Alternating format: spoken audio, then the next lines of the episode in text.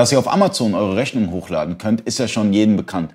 Aber das geht auch bei Real. Besser gesagt, mit JTL, Unicorn 2 und Real habt ihr die Möglichkeit, Rechnungsupload durchzuführen. Nach dem Intro.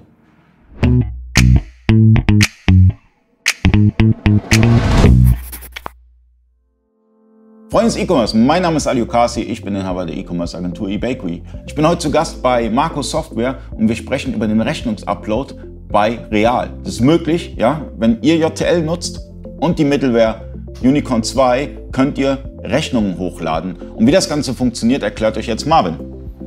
Ja, also der Rechnungsupload ist in Unicorn 2 mittlerweile integriert. Das bedeutet, Händler können einfach aus ihrer Warenwirtschaft ihre Bestellungen bearbeiten und wir laden automatisch die Rechnungen zu der Plattform real.de hoch. Man kennt es ja aus Amazon und äh, Real bietet das jetzt auch an. Das heißt, sie sind nachgezogen bei dem Thema. Ich finde es auch wirklich einen Mehrwert für die Online-Händler, weil die Frage, die die Online-Händler immer wieder bekommen, ist, wo ist meine Rechnung? Wo ist meine Rechnung? Wo ist meine Rechnung? Und wenn die Kunden mittlerweile die Möglichkeit haben, in den Plattformen sich die Rechnung herunterzuladen, ist das ein mega Mehrwert. Und dass ihr, ihr seid zurzeit die einzige JTL-Schnittstelle, die das äh, supportet zurzeit, oder? Genau, also ähm Warte, wir sagen den Stand gerade 17. Oktober 2019. Das kann sich ja alles ändern. Genau, 17. Oktober 2019. Vor zwei Wochen waren wir sogar die einzige Middleware äh, überhaupt auf dem Markt, die äh, den Rechnungsupload äh, bei real.de ähm, unterstützt hat. Ja, ob das jetzt immer noch so ist, kann ich jetzt so nicht sagen.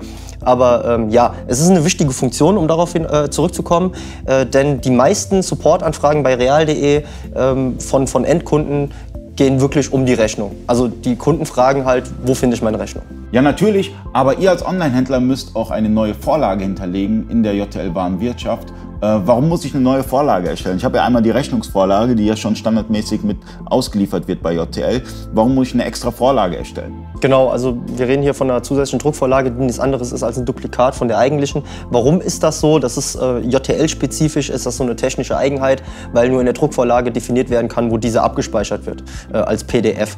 Und ähm, da wir bei Unicorn, das ist ein technisches Thema, da wir bei Unicorn vorher einen Ordner definieren, der überwacht werden soll, also im Prinzip die, der Ordner, wo die Rechnungen abgelegt werden sollen, äh, müssen wir eine Druckvorlage ähm, installieren oder anpassen, äh, die halt eben diesen Ordner als Ausgangsordner hat. Das heißt, ähm, wenn ich die Middleware Unicorn 2 nutze, in Kombination mit JTL, habe ich eigentlich den kompletten Real-Support. Ich, ich kann die Repricer-Funktion nutzen, den Rechnungsupload nutzen, die Datenqualität verbessern und das heißt, ich habe ein rundes System. Genau, also wir können alle Attribute übermitteln, ähm, das ist, was die Produktdatenqualität angeht. Wir können die Rechnungen uploaden, was das Support-Thema Nummer eins ist bei äh, Endkunden. Und ähm, ja, und die Repricing-Funktion ist auch drin. Ja, das hatten wir ja schon in einem Video besprochen. Das Video verlinken wir noch einmal hier oben. Ähm, ihr könnt Unicorn auch testen. Ich glaube, 14 Tage kostenlos kann man das Ganze auch testen.